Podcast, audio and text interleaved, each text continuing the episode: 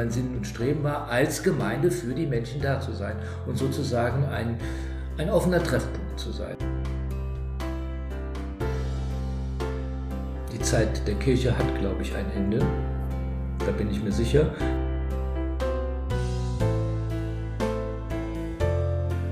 Die lernen, dass Ökumene sozusagen der Grundstoff der Ernährung für die Kirche ist. Ja? Und das, das tröstet mich. Herzlich willkommen zur Folge 13 von My Life, My Message.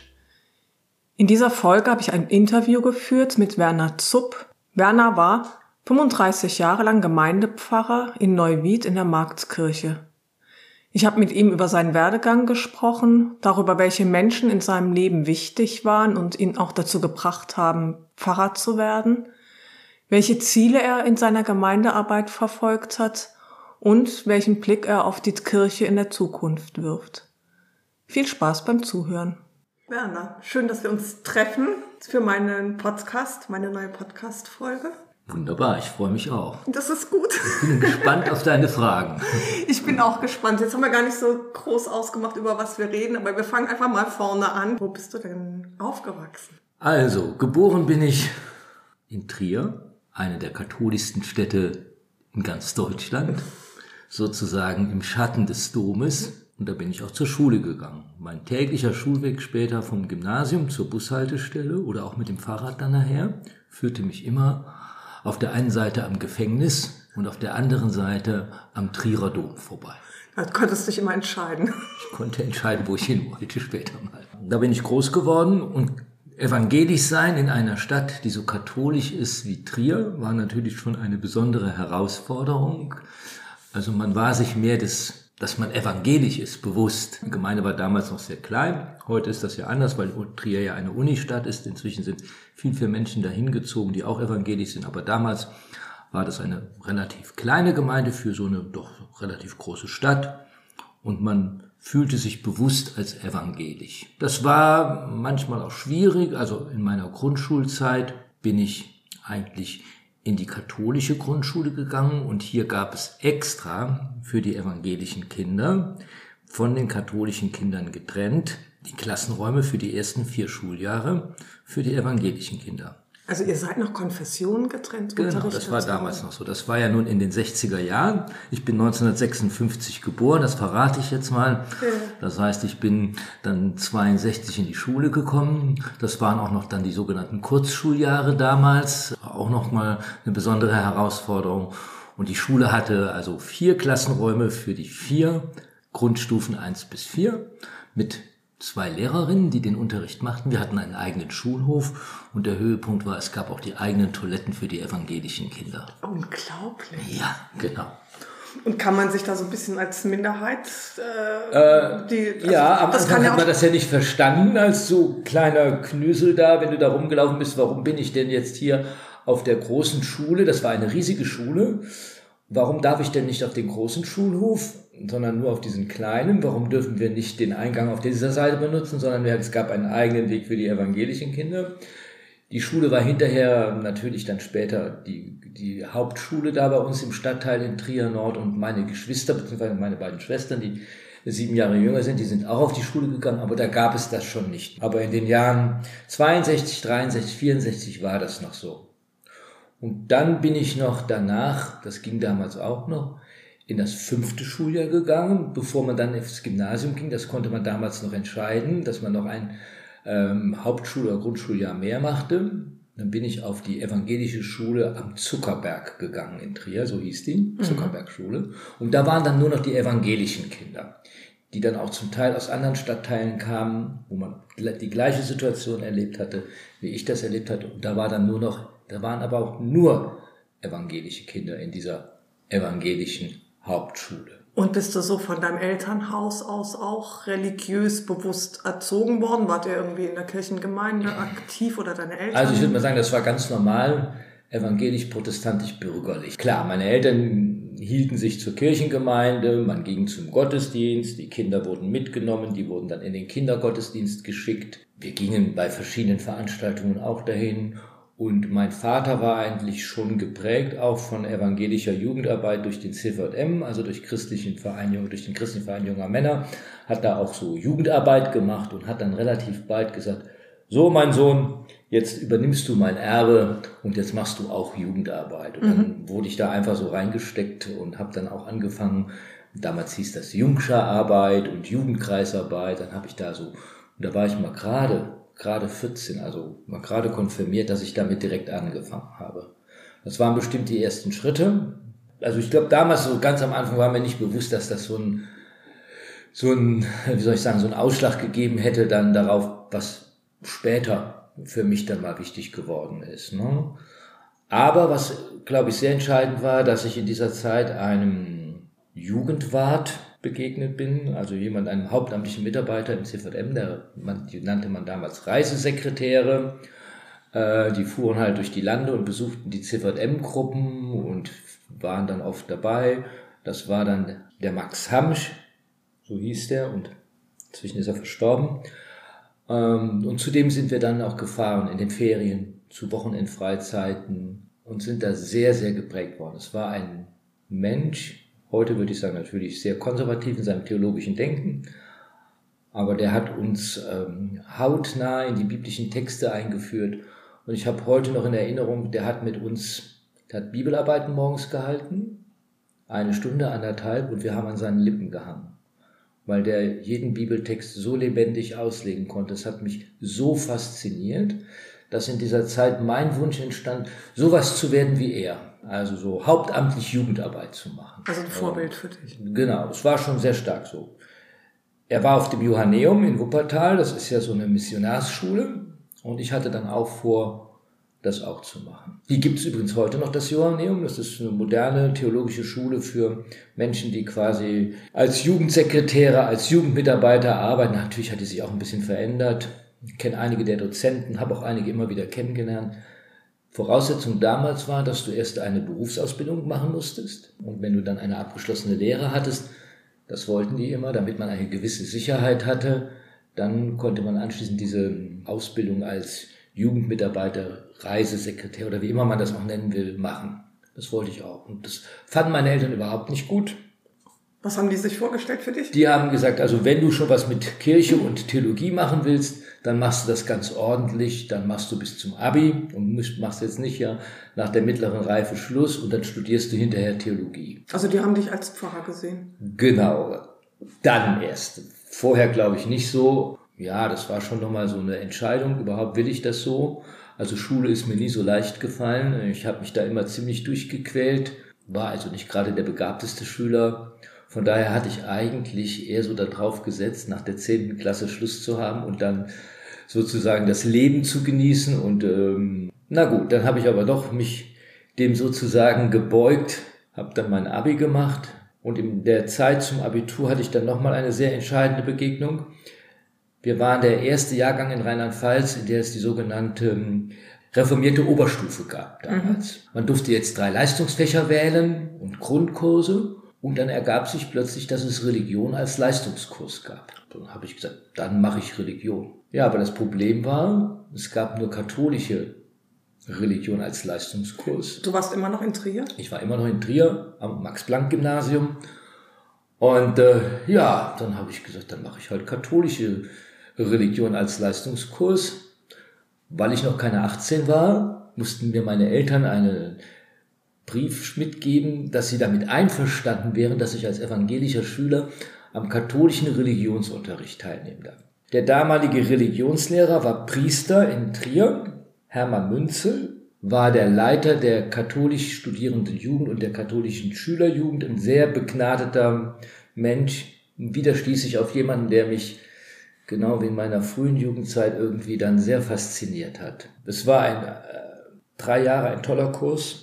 Ich war der einzige Evangelische, von denen übrigens, die da alle drin waren. Wir haben viele Jahre immer noch Treffen gehabt, hinterher keiner Theologie studiert hat. Doch eine Frau ist hinterher katholische Theologin geworden.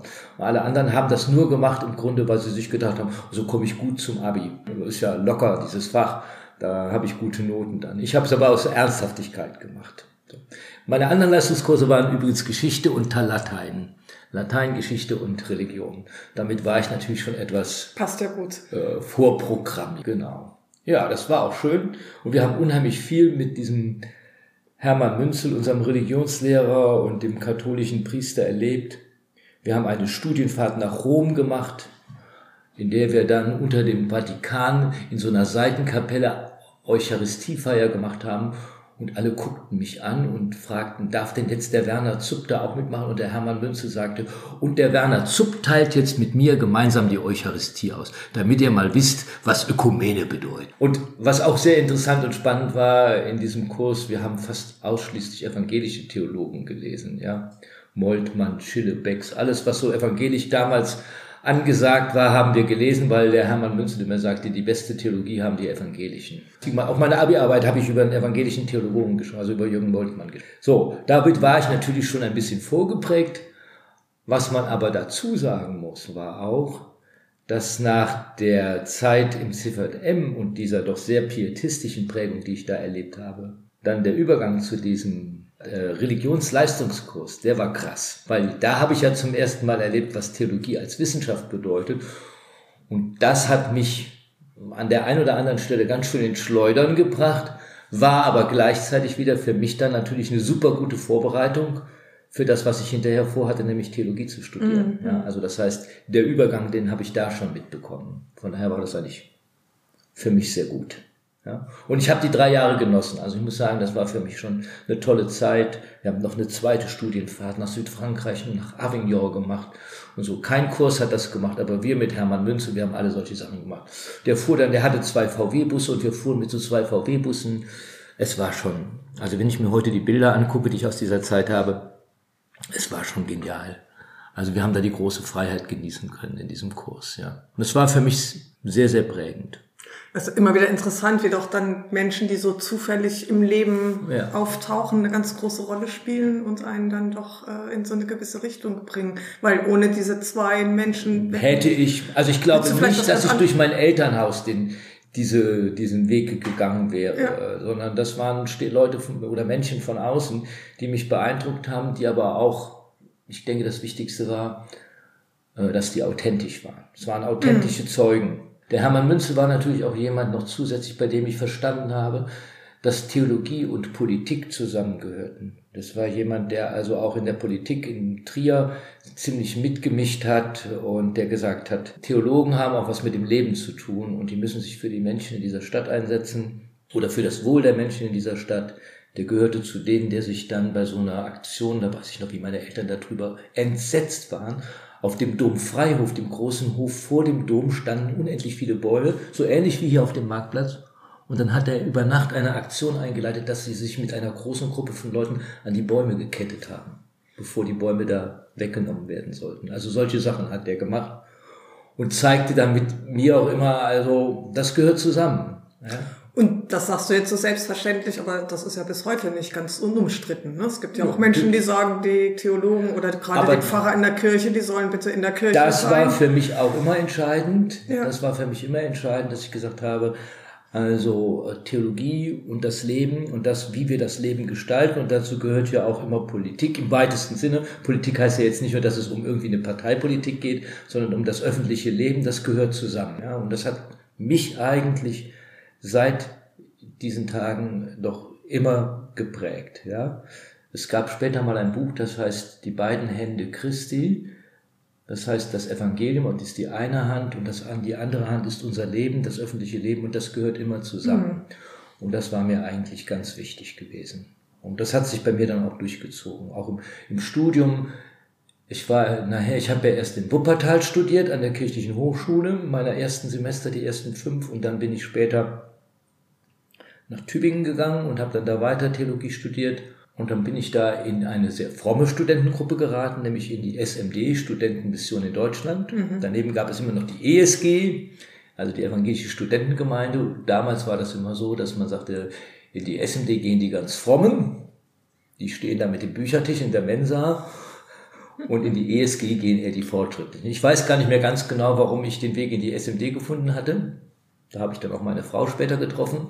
Aber in dieser SMD waren wir dann immer der linke Flügel. Also wir haben dann da nicht den Bibelkreis geleitet, sondern den lateinamerikanischen Arbeitskreis und haben Befreiungstheologie gelesen und uns damit beschäftigt, äh, was Politik und Glaube miteinander zu tun haben. Erneste Kardinal und andere Sachen. Ne? Das war dann für uns, das war sehr prägend. Mhm. Ja. Also da hat sich der Weg einfach dann nochmal so fortgesetzt von dem, was ich schon von meiner Zeit vor dem Abitur ähm, mitbekommen habe. Ist eigentlich relativ eindeutig immer gewesen, dass sich mhm. das so mhm. dann bei mir durchgezogen hat.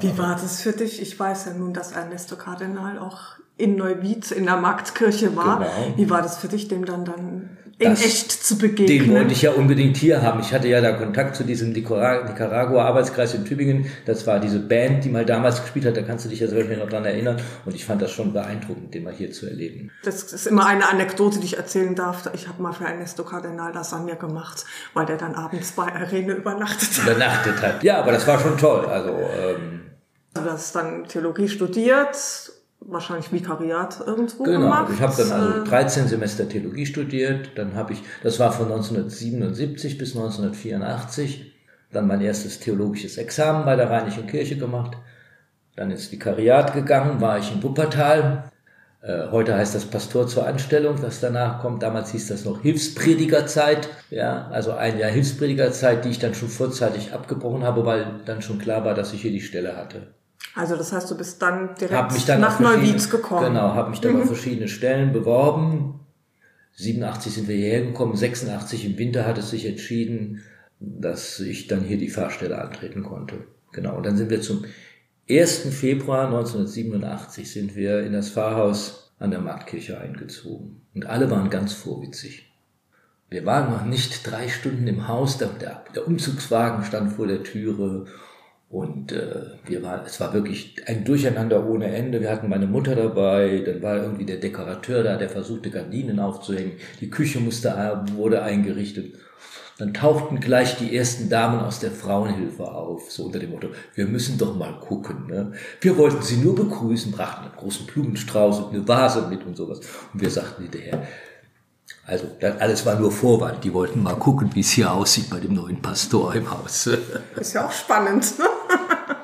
genau, das war 1. oder 2. Februar 1987. Ja, es war ziemlich kaltes, nasskaltes Schneewetter und die tratschten da mit ihren Schuhen in die neuen Wohnung.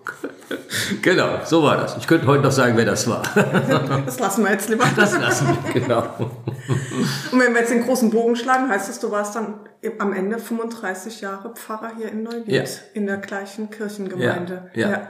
Ich weiß noch, wie ich hierher zog. Ich komme ja aus der Badischen Landeskirche und da ist das ja üblich gewesen. Ich weiß nicht, ob das heute noch so ist, dass die Pfarrer alle fünf, sechs Jahre ihre Stelle wechseln. Und ich habe immer gedacht, na mal gucken, wie lange der noch hier ist und du bliebst und bliebst und ich meine, das fand ich schön, aber am Anfang war ich ein bisschen irritiert, weil ich das so gar nicht kannte also und dann gingen Regel die. Regel gab es bei uns auch, dass man sagte, man empfiehlt zu wechseln. Mhm. Äh, es hat auch bei mir immer mal wieder Tendenzen gegeben, immer zu wechseln. Am Anfang, klar, da sagt man erstmal, man muss erstmal sich einfinden. Wir hatten schon 91 die erste Tendenz, noch bevor unser Sohn geboren wurde die Tendenz wegzugehen. Da hatte ich mich auf die Stelle in Barcelona als Auslandsfahrstelle beworben und habe hinterher den Rückzieher gemacht, weil ich einfach vor der eigenen Courage plötzlich äh, erschrocken bin.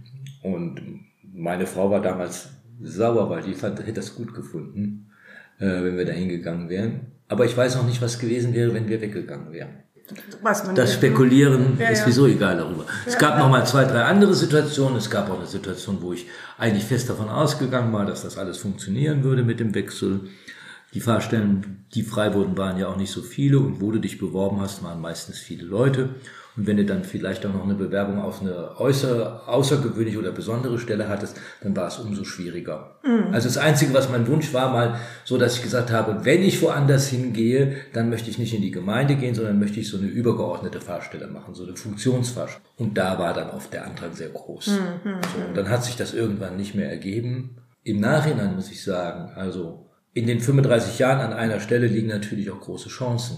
Also was man, in, was in dieser Zeit gewachsen ist, und ich muss dazu sagen, es hat über zehn Jahre gebraucht, um in dieser Stadt und in dieser Gemeinde wirklich das Gefühl zu haben, jetzt bist du wirklich da, mhm. ja, und du gehörst dazu. Mhm. Also vielleicht war es sogar noch ein bisschen länger. Ich würde fast sagen, dass die letzten 15 bis 18 Jahre die besten waren, weil man da so eingebunden war, so gesettelt, so viele Menschen kannte, so viele Kontakte hatte, die man sich selbst und der Gemeinde zugutekommen lassen konnte, wie man das gar nicht kann, wenn man nur eine kurze Zeit da ist, ja.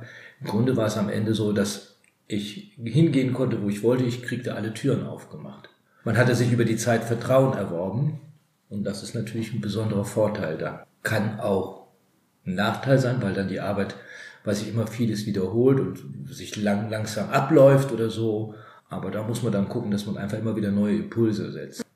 Und was war für dich so so ein Schwerpunkt oder ein Ziel oder was wolltest du erreichen in so einer Innenstadtgemeinde? Das ist ja nur noch was Besonderes hier, ne? Also eine Innenstadt, aber mit nicht so fürchterlich viel evangelischen Menschen und ähm, also das ist hier ein Gemeindehaus ja, das hat sich auch, glaube ich, das hat sich, glaube ich, auch erst mit der Zeit so ergeben. Ja. ja am Anfang, also es hängt ja auch ein bisschen vom Alter ab. Ganz am Anfang war das ganz stark für mich so, äh, die Familienarbeit. Wir hatten einen Familienkreis. Ich habe mit, äh, mit Jugendarbeit angefangen. Ich habe sehr viel Kindergottesdienst gemacht, obwohl ich das bis zum Ende durchgemacht habe. Das hat mir eigentlich immer Spaß gemacht. Aber mit der Zeit haben sich auch nochmal neue Schwerpunkte ergeben.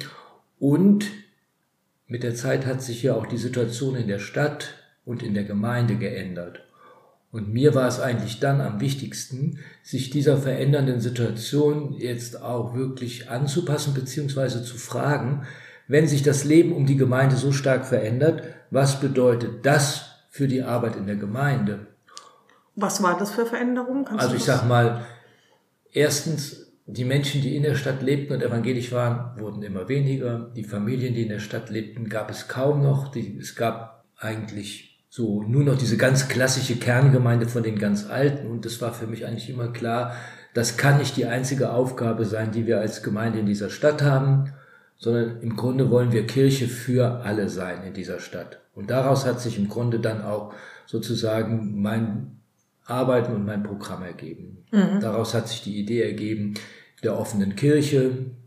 Da haben wir ziemlich lange dran gebastelt und das Schönste war bei dieser Grundidee, Stadtkirche zu sein oder Kirche für die Menschen in der Stadt zu sein.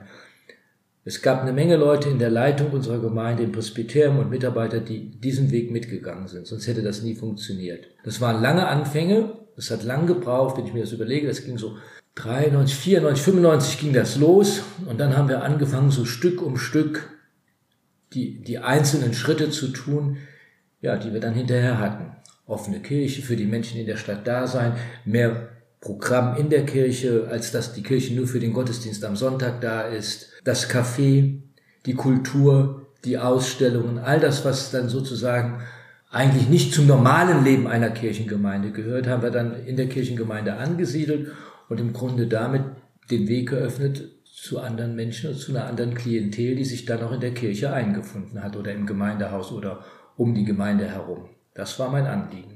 Ja. Und das hat auch funktioniert. Was sind da für Menschen gekommen, wo du denkst, die wären sonst nicht gekommen? Also, das war ja sehr unterschiedlich. Das liegt ja schon allein daran, wenn du einen Gottesdienst machst, der nur zum Beispiel was mit Literatur zu tun hast. Oder du machst einen Gottesdienst, der hat was mit Kunst zu tun. Oder du machst einen Gottesdienst, der hat was mit Musik zu tun. Allein da schon hast du schon mal immer eine unterschiedliche Klientel, die sich dann angesprochen fühlt, ja. Mit den Lesungen im Café Auszeit, ja. Das war dann auch so, dass ganz andere Leute da kamen. Mhm. Oder mit den Künstlern, die du eingeladen hast, ja. Wobei es ja oft Künstler waren, die auch eine christliche Performance in ihrer Kunst hatten oder eine Aussage hatten zum Thema Glaube und Kunst.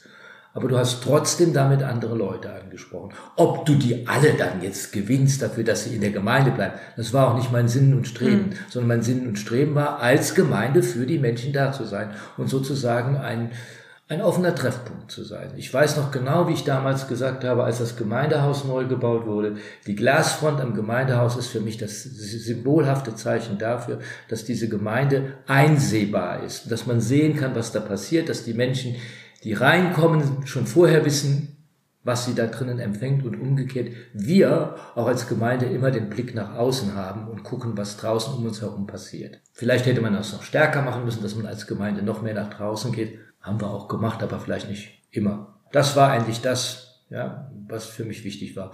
Und das ist Ökumene, nämlich Kirche zu sein für alle, für die Welt, egal für wen. Und da geht es nicht um die Frage der Herkunft, nicht um die Frage der Konfession, da geht es nicht um die Frage der Nationalität, sondern geht es einfach darum, für die Menschen, die da zusammenleben, da zu sein. Und das ist übrigens gut Bonhoefferig. Kirche für andere zu sein. Kirche für andere, ja. Genau.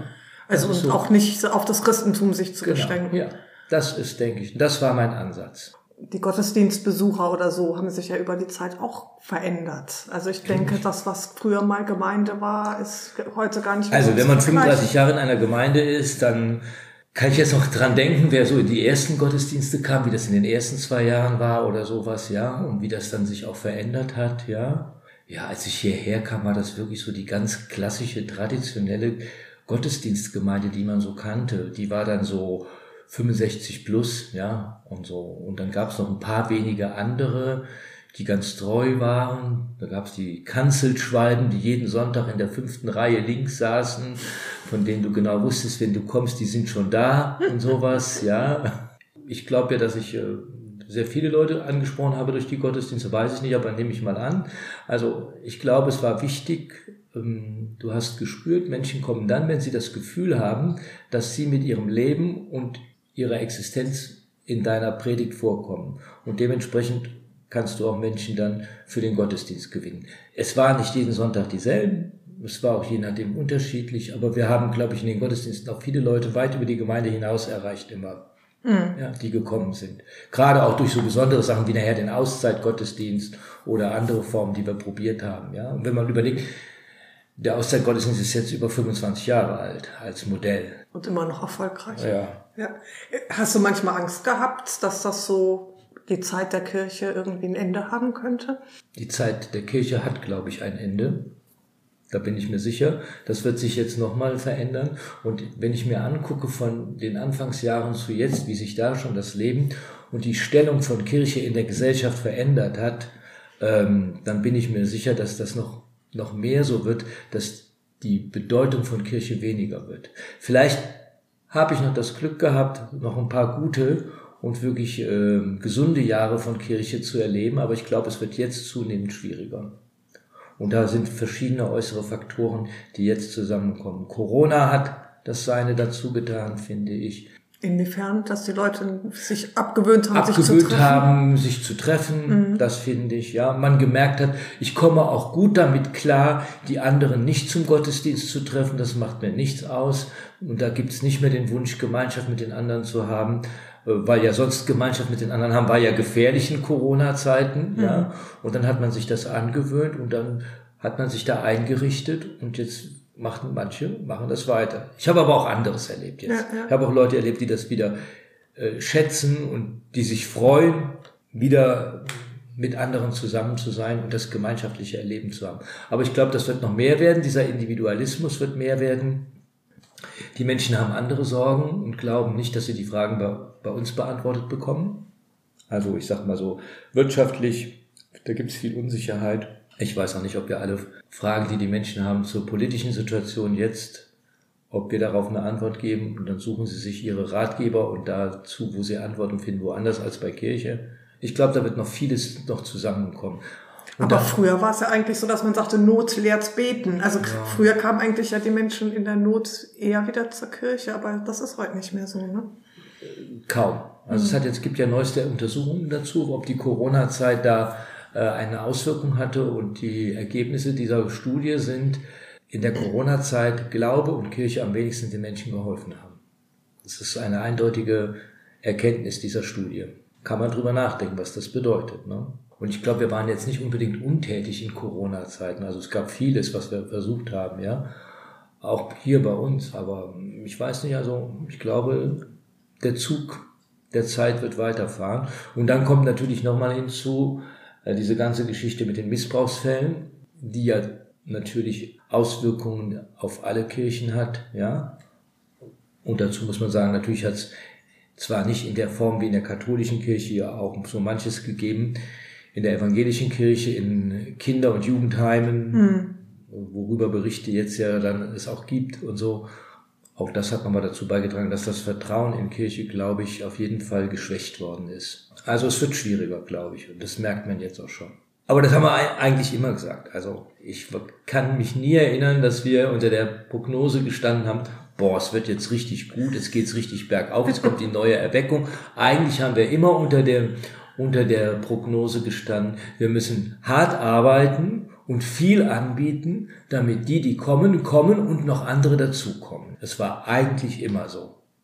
Also eine Erweckungszeit haben wir bestimmt nicht in den letzten 30 Jahren erlebt. Aber trotzdem war sicherlich die Situation vor 30 Jahren Anders. eine ganz andere. Ja, ne? das mhm. glaube ich schon. Und welchen Stellenwert hat Kirche in der Welt? Also jetzt mal abgesehen von Neulied oder ähm, Glauben, Christentum, um jetzt mal so ein bisschen. Also ich glaube auch gesellschaftlich ist Kirche sehr weit jetzt ähm, abseits. Also was mich am meisten schockiert hat, war, ähm, jetzt, als wir im September, August, September war ja zum ersten Mal die ökumenische Vollversammlung des Ökumenischen Rates in Deutschland, in Karlsruhe, sozusagen das Gremium der außerkatholischen Kirche in Deutschland, seit 1948 das erste Mal.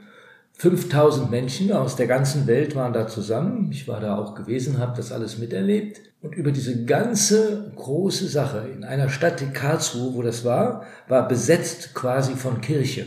Keine einzige Meldung in irgendeiner Zeitung, geschweige denn im Fernsehen irgendein Bericht, nichts. Ist das schlechte Pressearbeit der Daran, Kirche oder? Nee, da war ja, gab ein eigenes Pressezentrum, da waren ja auch Pressekonferenzen jeden Tag in den einschlägigen Zeitungen und in der EPD oder in der katholischen Nachrichtenagentur KNA und so konntest du das alles lesen, aber keine der großen Zeitungen hat es auch für nur für wichtig erachtet, diese Meldungen aufzunehmen. Also das ist für mich ein äußeres Zeichen, an dem man sehen kann, wie Kirche mehr und mehr sozusagen zu, äh, zu einem Nischendasein verurteilt wird. Und das werden wir, glaube ich, noch weiter so erleben. Also Neuwied hat immer noch eine besondere Situation gehabt. Hier werden wir immer noch gehört als Kirche. Und in den ganzen Jahren, in denen ich hier gewesen bin, habe ich es immer erlebt, dass ob das die Oberbürgermeister waren oder Stadträte, es gab erstens ein sehr offenes und vertrauensvolles Verhältnis. Ich habe immer erlebt in meiner Zeit, bis jetzt zum letzten Oberbürgermeister hin, dass man gefragt wurde, dass man sogar befragt wurde, um Rat gebeten wurde, also dass da die Politik sozusagen gerne die Kirche mit an Bord hatte. Das war für mich so oft, dass ich da auch gefragt worden bin.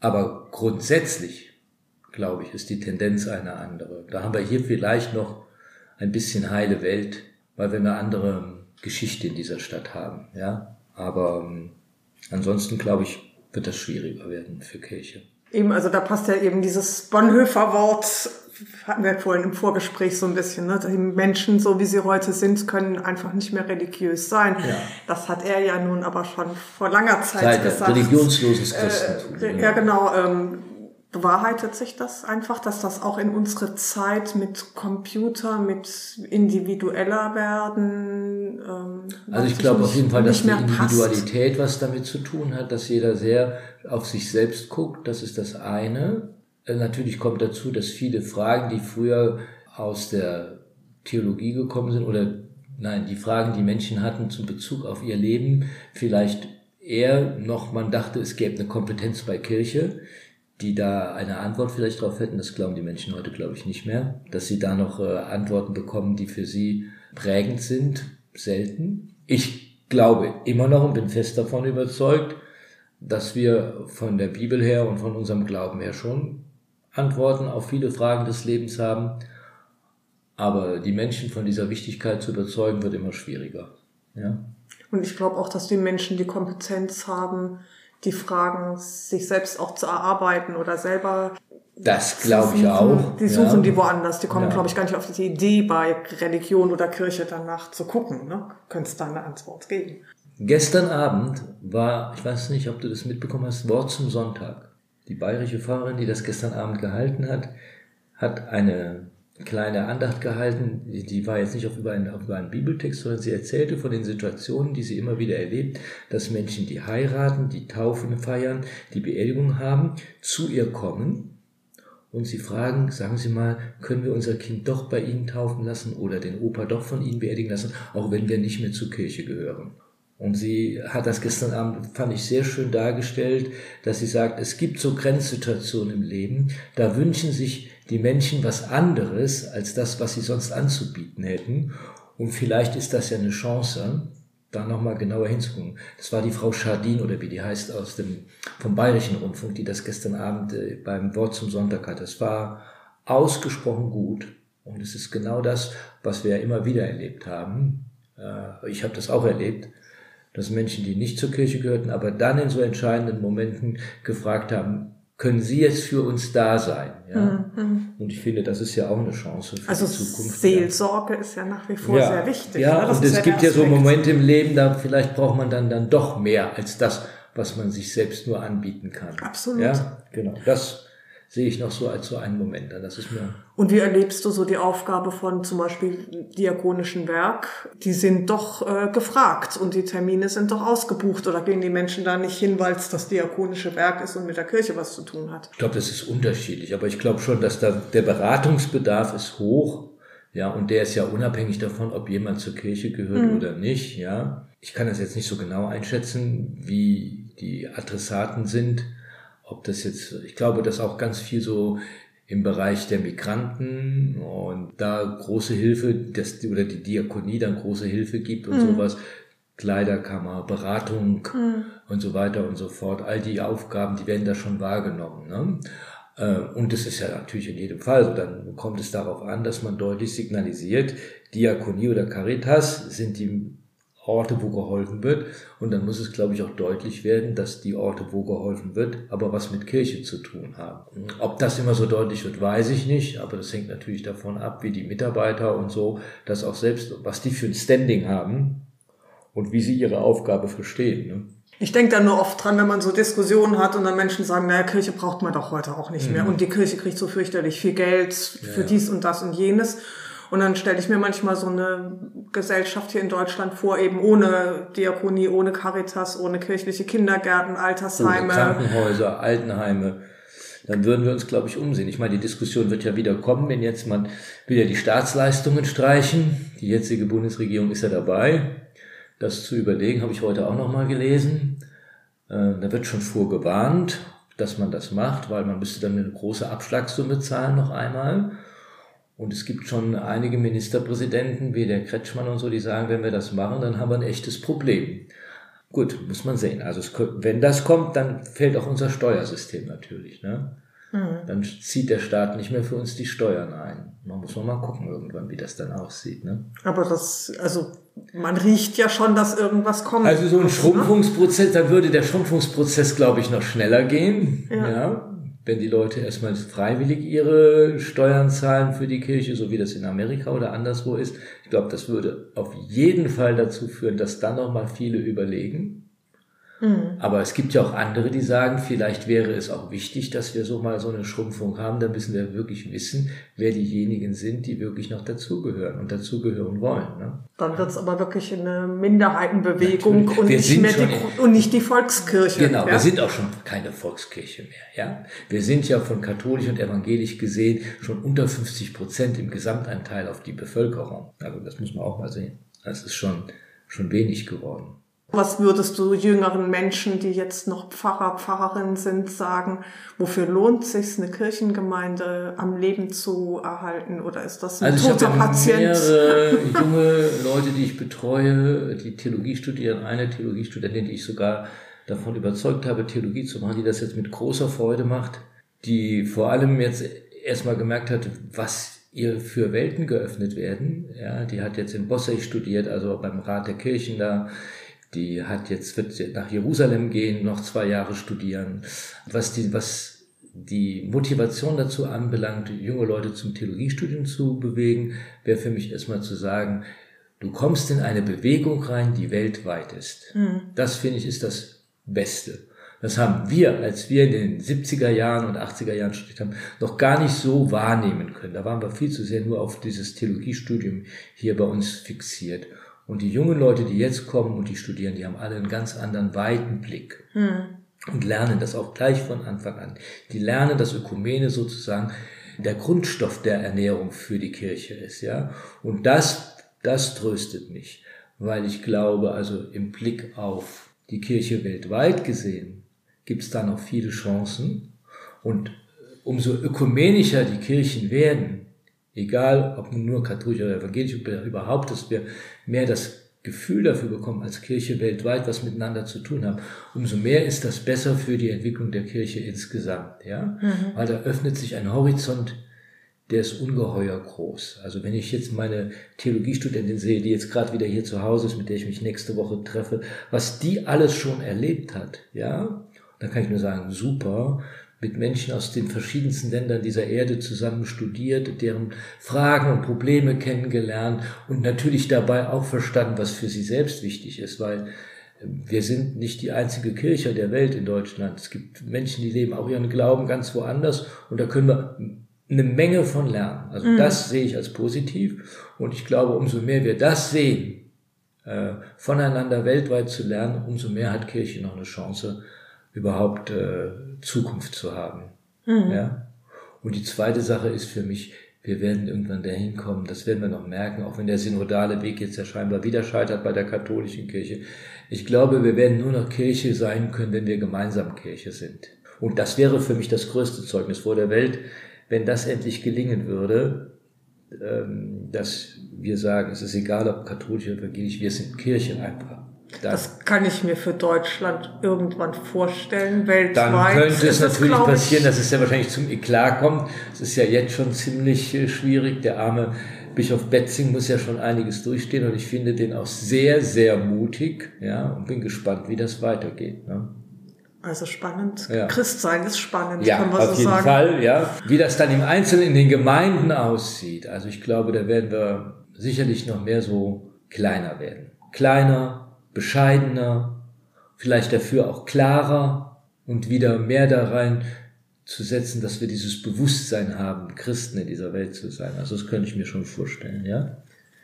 Also so ein Schrumpfungsprozess muss ja nicht unbedingt was Schlechtes haben, kann ja durchaus auch dazu beitragen, dass man sich äh, seiner Herkunft und seines Glaubens mal wieder mehr bewusst wird. Krise als Chance. Genau. Ich danke dir, das war jetzt ähm, spannend. Spannend, gut. Dies war nun also Folge 13 von My Life, My Message. Ich hoffe, sie hat euch gefallen. Wie immer freue ich mich über Rückmeldung, gerne unten in den Kommentaren oder als E-Mail über My Life, My Message, zusammengeschrieben als ein Wort, at web.de. Ich danke euch fürs Zuhören. Bis zum nächsten Mal.